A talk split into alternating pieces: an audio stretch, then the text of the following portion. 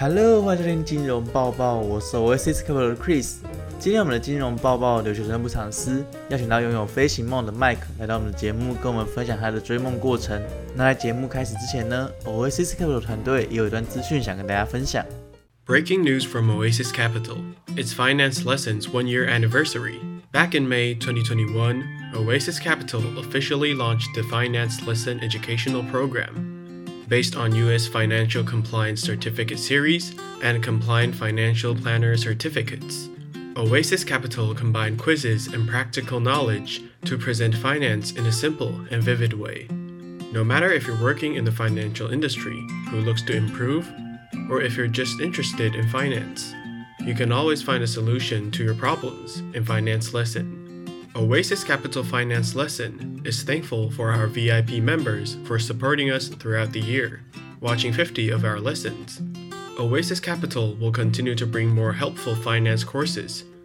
If you're already working or plan to work in the US financial industry, you are more than welcome to subscribe to Finance Lesson. Please expect more amazing content in the future. Oasis Capital Finance Lesson Team, thank you for your support. 欢迎所有对金融有兴趣的听众们加入 Oasis c a p i t 的网站，关注金融小学生未来的最新课程影片。那回到留学生不藏私的内容，正如刚刚开头所说，本节留学生不藏私邀请到今年毕业于美国佛罗里达州的安博瑞德航空大学飞行系的迈克来跟各位分享成为一位合格机长的历程。那就让我们欢迎 Mike。Hello，大家好，我是 Mike。然后我现在目前就读于呃刚才 Chris 所说的安博瑞的航空大学，今天就是我的毕业典礼，所以我才刚毕业。然后从小我就有一个飞行梦，所以高中就特别去研究一下，说大学如果可以读这方面的飞行系的话，会对我之后特别有帮助，所以我就去申请去念了安博瑞的航空大学。所以现在四年过了，今天也毕业了。那首先要先祝 Mike 毕业快乐。你就读这个科系，就是为了要成为机长、机师的科系嘛？没错，没错。呃，我们这个系叫做 Aeronautical Science，就是专攻于飞行这方面的。如果读这个系的话，就会在四年内取得应该要拥有的执照，然后有这些执照之后，就有利于去申请之后的航空公司。那想先请问您，这四年会取得哪些执照呢？这四年会取得的执照，第一个叫做私人飞行执照，也就是我们的 Private Pilot Pilot license 这是第一张执照。第二张执照叫做 Instrument Rating，中文叫做仪器飞行执照。顾名思义，就是能在能见度非常低的时候，或者在云里面，有助于我们飞，所以这个执照非常重要。第三个执照就是 Commercial Pilot's License，这个就是商业执照。有了这张 Commercial Pilot's License 之后，就可以合法的赚钱。第四张执照就是我的 Multi Engine Rating，Multi Engine Rating 也就是多引擎执照、双引擎执照之类的。所以大学四年你会拿到这四张执照。所以这四张执照算是进入航空业最基本的门槛。对，没错。那就我所知，有许多机长是从其他的飞行培训机构所培训出来的飞行员。那我想了解，就是从安博瑞的航空大学毕业的学生，跟你在一般培训机构培训出来的学生有什么不一样的呢？我这样说好了，如果你想要去一个飞行机构去学怎么飞的话，你不会拿到大学四年的文凭，因为我记得不管是申请美国的航空公司，或是任何地方的航空公司，最基本的门槛都是要大学毕业。所以想要进航空公司的话，要么读大学四年，然后之后再去学飞行也可以；要么就读我们的学校，我们是一边在用大学四年的文凭，一边在学习飞行。这就是我们的最大的好处，我们省时间，但是相对的也会比较累，因为不但用学校的课业，也要专注在飞行上面。所以有点就是它比较省时间嘛，可以边读大学边学飞行，而且还可以累积一定的飞行时数吗？没错，对。那通常如果你要成为合格的飞行员，你需要累积多少的飞行时数啊？以美国来说的话，至少要一千五百小时，这就是我们所谓的 ATP，需要一千五百小时才能去申请航空公司。但是读我们学校的话，我们学校是一个 Part One Forty One 的学校，也就是说，我们学校专攻于飞行器，所以美国的 FAA 让我们可以直接用一千小时就可以去申请航空公司，英文叫做 Restricted ATP。只要有这个 Restricted ATP 一千小时，如果是我们学校 Aeronautical Science 这个 major 毕业的，就可以直接去申请航空公司，不需要达到一千五百小时。所以，像你们这个科系毕业的学生算是比较有优惠，可以一千小时的时速就申请进入航空公司嘛？没错。那这一千小时的时速是四年就飞得完的吗？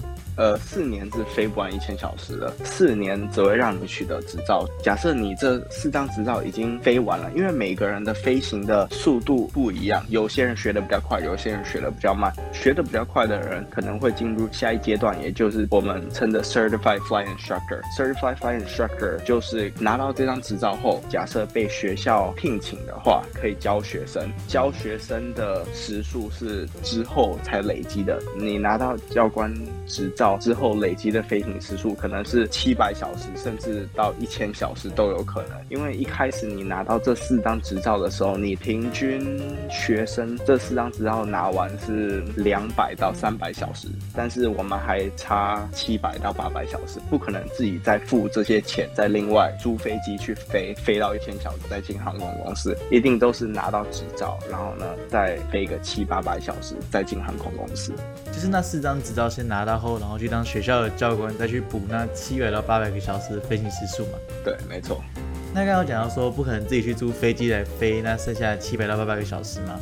那是因为飞机的燃油啊，什么都蛮贵。因为有些飞行学校，有些 fuel oil 都是要自己付的，但是我们学校不需要去 care 我们的油 fuel，我们只需要去付所谓的 hops 跟 tag time。hops 跟 tag time 就是假设我们今天飞。一点五小时，我们就付一点五小时，不用说。呃，好，我先假设好了，如果一台飞机需要五十 gallon 的油，那假设我们飞到三十 gallon，我们用了二十 gallon，我们不需要去管这个二十 gallon，我们只需要去管说，哦，我今天飞了多少小时，我付多少小时这样子。哦，算是用时间来计价。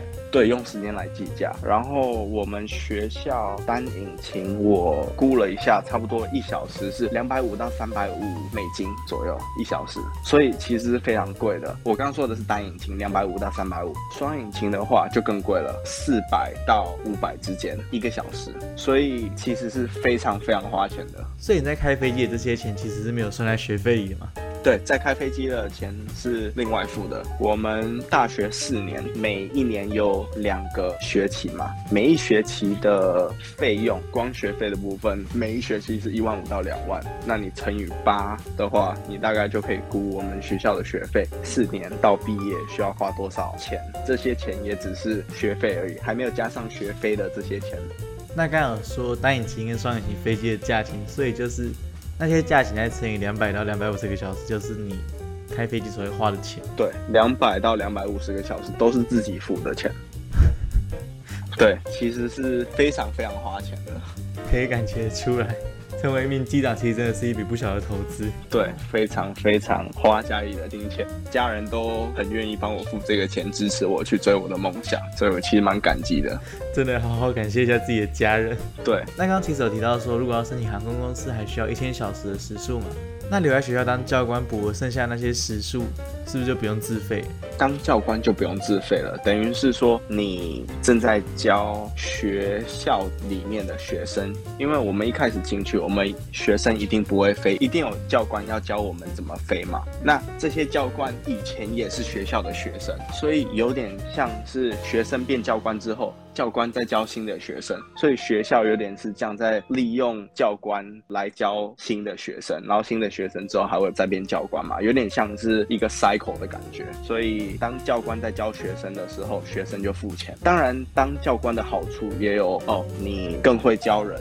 你教人的时候，你自己懂得更多，当然也有非常多好处了。只是最大的好处就是你不需要再额外付钱去赚取时数，是学生在帮你付这个。因为每一个教官之前都当过学生嘛，每个人都走过那一步。这样念完在那边念完的好处其实蛮多的，就是学费加飞行师傅大概花二十几万美金嘛，然后毕业后还可以留在那边继续当教官，累积一些飞行时数。那你有比较过从安博瑞的航空大学毕业所花的学费？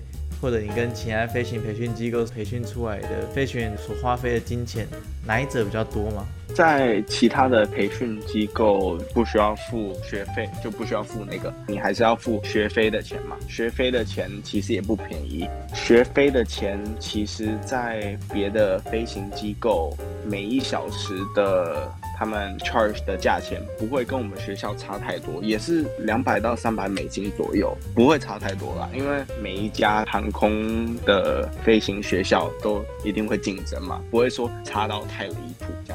反正念完这间大学最大的好处就是你可以同时拿到大学文凭，又可以同时学飞行。对自己要知道自己要做什么，然后要有一个目标。还有，我来讲一下我一般大学的 schedule 好了，我相信大家也会想知道一般的 schedule。比如说上学期我是星期一、星期三、星期五需要飞，星期一、星期三、星期五就是看学校排一天的什么时间的哪一个时段，我就要 make sure 说我那个时段没有其他学校的课，因为那个时段就是专门给我来飞。上学期我是星期一、星期三、星期五的早上六点半到八点半，这两个小时是需要拿去飞行的。八点半完之后，可能十点到下午两点有课，两点上完课之后，下午就可能去图书馆啊，或是比较安静的地方去读书。不但要读学校教授所教的东西，也要去读飞行今天所教的东西，所以其实蛮累的。唯一可以比较 relax、比较可以休息的时间就是二四六这样子。星期一、星期三、星期五都其实都蛮紧绷的，压力很大哦，压力蛮大的。辛苦了。那你刚刚前面有说到念完这间大学会拿到四张证照吗？那你觉得这四张证照中哪一张证照是你觉得最难拿的，或是你在学飞行的时候有没有遇到什么挫折呢？第一张证照，因为第一张证照就是从零开始，从你不会飞到会飞到取得第一张执照这一段期间是我花最久的时间，我大概花了一年到一年半的时间去取得第一张执照，所以对我来说，第一张执照是最难的。那我也有非常厉害的朋友，第一张执照可能半年就飞完了，也有可能，那是非常非常厉害的。呃，我先讲一下为什么我觉得第一张执照很难哈。第一张执照，我刚刚说从零开始学习，起飞非常简单，你的 power 一加上去，一到了一定的速度，一拉一下所谓的 yoke，拉一下 yoke，飞机就飞起来了。这其实是非常简单的，但是降落非常难的点就是大飞机，我相信很多人也坐过大飞机，大飞机如果要降落的话，你一定要一开始就往跑道飞嘛，往跑道飞，你一定会想办法，英文叫做所谓的 level off，就是想办法平飞。平飞完一段时间之后，可能要拉机头，让后面的轮子先轻轻的着地，这个叫做 round out flare。这个 section 我觉得是最难拿捏的，因为假设飞机进来的时候你速度太快，或是你太快拉机头，你有可能飞机又在慢慢飘起来。我们不想要这样嘛，因为我们的目的就是要好好的、轻轻的降落在跑道上嘛。那假设我们机头一直朝下，没有在对的时间内拉机头的话，那有可能飞机就很重的落在地面嘛。就也有可能伤害到我们前面的所谓的 nose gear 前面的轮子，对，所以我觉得这个完全是靠感觉，然后这个感觉要怎么抓到呢？就是靠时间，靠练习。所以对我来讲，第一张执照是非常难的。了解。那你觉得第一次飞到天空中有没有什么需要克服的事呢？我觉得这个倒是还好，因为你知道你旁边的教官是非常有经验的。如果假设飞机出了什么事，飞了有什么紧急状况，或是你可能感到害怕或者什么之类的，教官就会 flight controls。那有这个 flight controls 之后，教官就会飞了，你就好好看他飞。如果飞的时候感受到紧张或什么之类的，教官都会帮你。我们学校的教官人都非常好，这样子。但是教官会帮你分担一些飞行时候的压力吗？教官也有可能给你压力。如果你飞不好的话，教官也会给压力。可能今天我们要做很多 maneuvers，maneuvers 就是对飞机的掌握。可能有时候要飞比较慢，有时候可能要转三百六十度。转左边转右边，有时候可能要把飞机调到一个非常非常高的 nose height 的 pitch up 的 attitude，然后呢让飞机 stall stall 的意思就是飞机就没办法再 produce 没有动力，对，没有动力之后。一到一定的点，飞机就会往下掉。往下掉之后，我们就要想办法 recover，再控制它，让它恢复这样子。其实我们要做很多不一样的操作啦。对，不是只有说像大飞机你看到的，起飞完之后开启 autopilot，让飞机自己飞到目的地，然后呢降落之前再自己手飞这样子，没有那么简单。对，全部都是自己手飞的。所以会学一些特技的操作，听起来很像特技。对。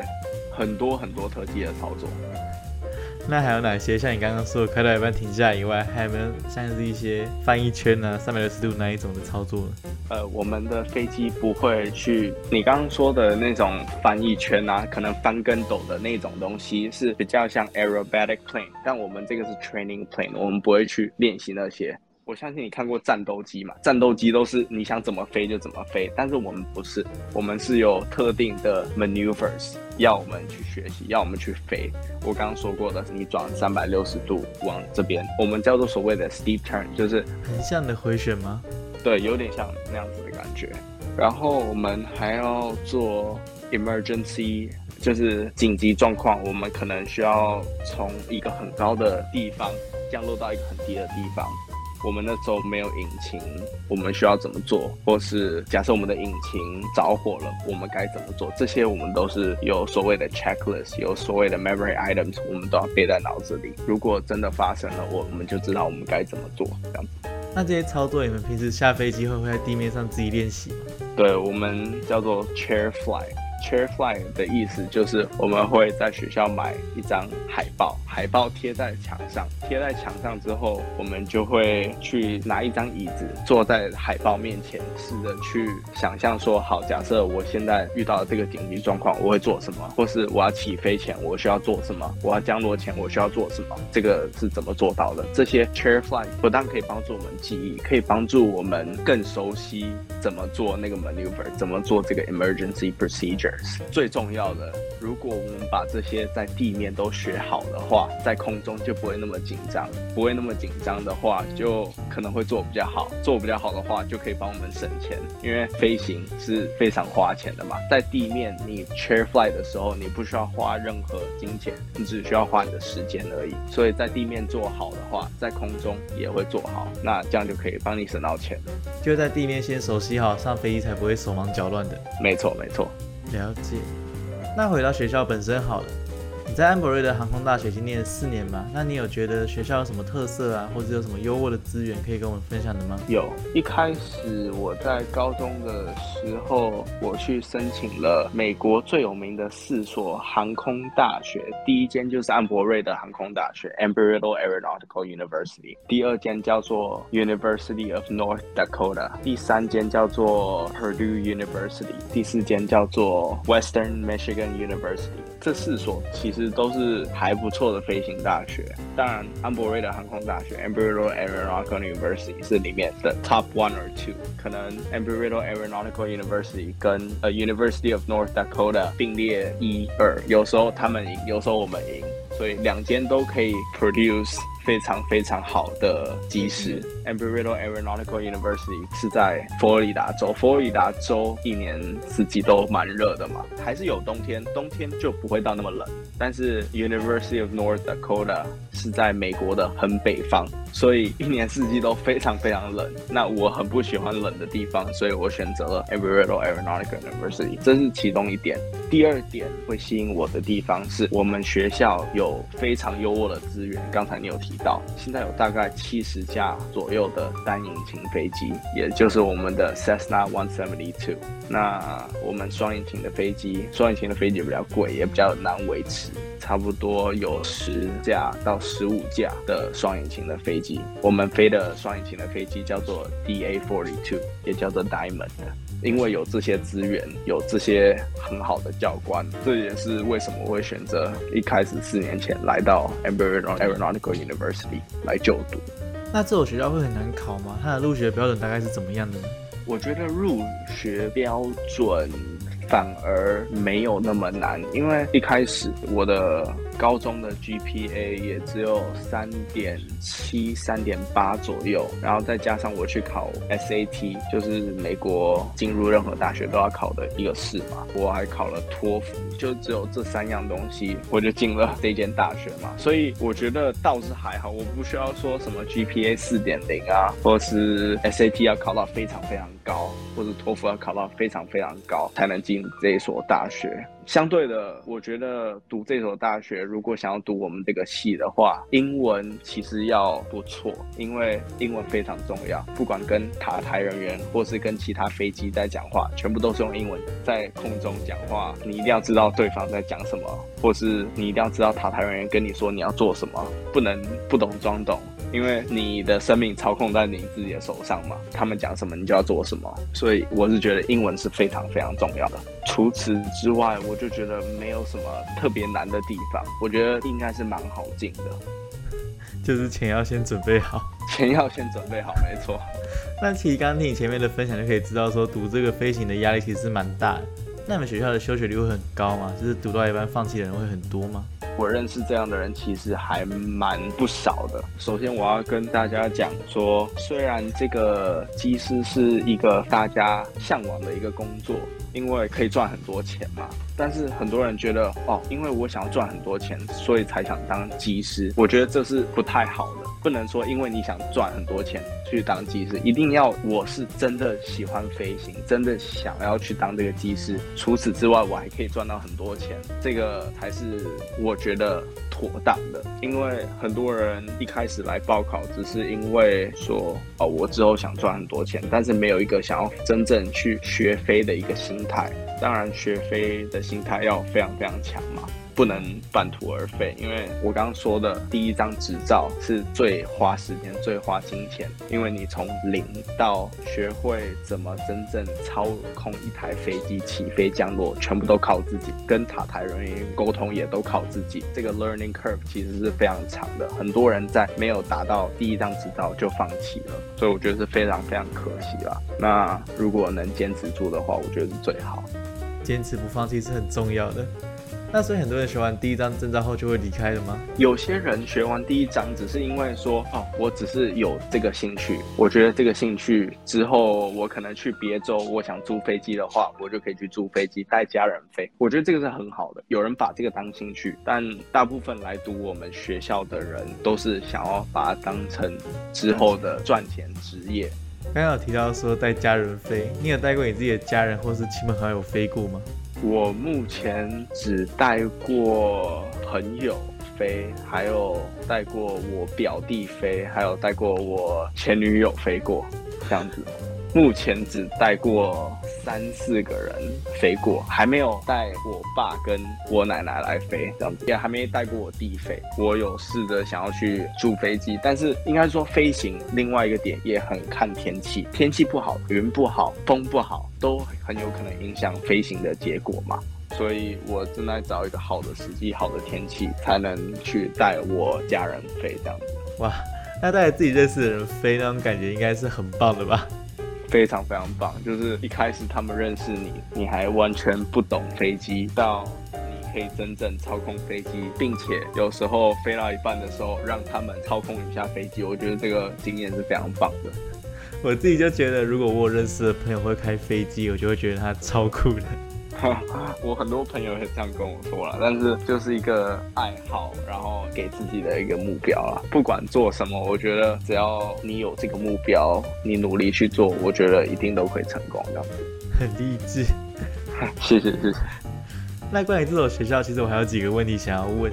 首先就是这所学校男女比会很悬殊吗？因为既定印象中机师应该都是男性居多吧？嗯，对，就像航空业你所看到的机师，大部分也都是男性吧。当然，少数也有女性，非常非常厉害的女性。像我就有一个女性朋友，也是跟我同时毕业，她也飞得非常非常好，不会说因为女性就比较吃亏。不管任何人，只要努力想要去达到一个目标的话，我觉得都可以做得很好。那机师这个工作，嗯，是男生比较向往的啦。所以当然，我们学校男女比是非常非常悬殊的。假设有十个人，九个男生，一个女生，差不多是这样的悬殊。所以在我们学校，其实走到哪都一定会看到男生，但是不一定会看到女生这样子。对，其实蛮好笑的。男女比的落差也太大了吧？这是一个比较容易交到 homie，然后比较不容易交到女朋友的环境。没错，没错。那再来就是你们学校的国际生会很多吗？学校的国际生非常非常多，因为这是一所非常有名的飞行大学嘛，应该是说美国数一数二有名的飞行大学，世界各地的人都会来我们学校学习飞行。那我今天也才知道，因为我今天毕业嘛，上台致辞的那个人，他跟我们说，今天的毕业生差不多有九百五十个人。我们这一届二零二二的毕业生有有九百五十个人，但是我们这个科系大概就占了三四百人了，所以我们这个科系是非常非常夯的。那我们这九百个人，他们算过有从一百三十个国家过来的，所以是非常非常多元化的，所以可以认识非常非常多不同国家的人。我觉得这个是非常棒的经验，因为在华人的学校，在本地的学校，可能就没办法有这个这么多元化的经验嘛。所以我觉得这个是非常棒的，可以交到非常多来自世界各地的朋友，这样子。一百三十多个国家，哎，对，一百三十多个国家，我们这一届的毕业生，对，那真的是全世界有飞行梦的人都会很向往这些学校。没错。OK，cool。那最后想请问麦克有没有什么话可以送给想要来安博瑞的航空大学就读飞行系，或是拥有飞行梦想的听众的呢？呃，我觉得只要有这个梦想，我觉得是非常非常好的。如果家人支持的话，如果家人没有金钱上的困难的话，我觉得有这个初衷，有这个想法，你要告诉自己不能半途而废，一定要朝着目标前进，因为这是一段非常非常长远的路，不能一遇到困难就退缩。像我刚刚有提到几个例子，我几个朋友读不下去了，或是觉得飞行太困难了，一开始有这个想法，但是后来。就半途而废，我觉得这样是不行的，所以一定要坚持住。我觉得最重要的就是坚持住，然后不要半途而废，这样子你就一定会成功。这样，送给所有有飞行梦的听众们。没错。好，那最后谢谢麦克带给我们这么扎实而且完备的经验分享。你这四年的精华全部浓缩在这一次的节目里啊。好，没事没事。OK，真的很谢谢麦克。OK OK，谢谢谢谢大家。在听完麦克的分享后。我们马上来到了市场更新的单元，在这个单元里，我们邀请到 Oasis Capital 的 Max 来为我们更新上一周五月二号到五月六号最新的市场资讯。接下来带来 Oasis Capital 的市场更新，更新内容由 Jeans Global 提供。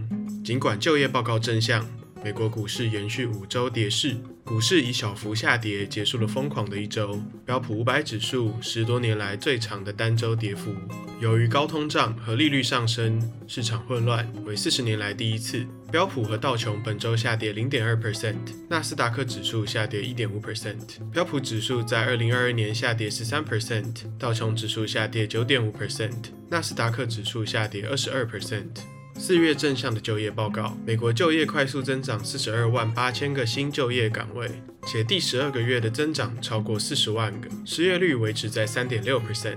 五点五 percent 的加薪幅度创历史新高，但是八 percent 的通货膨胀率超过了这些收益。中国新冠疫情下的封锁和乌克兰战争引发了对全球经济放缓、衰退的担忧。美国消费者的消费就像在经济扩张时期一样。雇主在三月份发布了创纪录的一千一百五十万个职位空缺，餐馆。酒店业在四月招聘人数最多。结论：美国的复苏速度预计将远快于基本面较弱且即将面临技术性衰退的欧洲。如果美联储很快控制通膨，预计美国股市将强劲复苏。科技趋势展望：Netflix、Amazon。尽管波动很大，疫情和乌克兰战争使快速跟踪电动汽车的采用、网络安全、数位娱乐和云端的支出增加。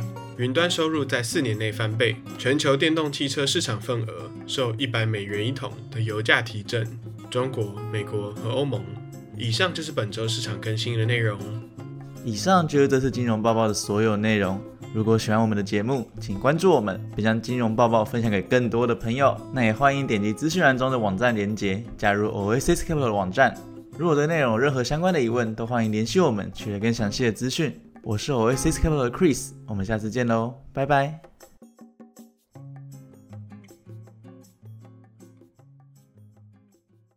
提醒，投资风险，每节非常善更新仅供参考，不代表本公司投资观点。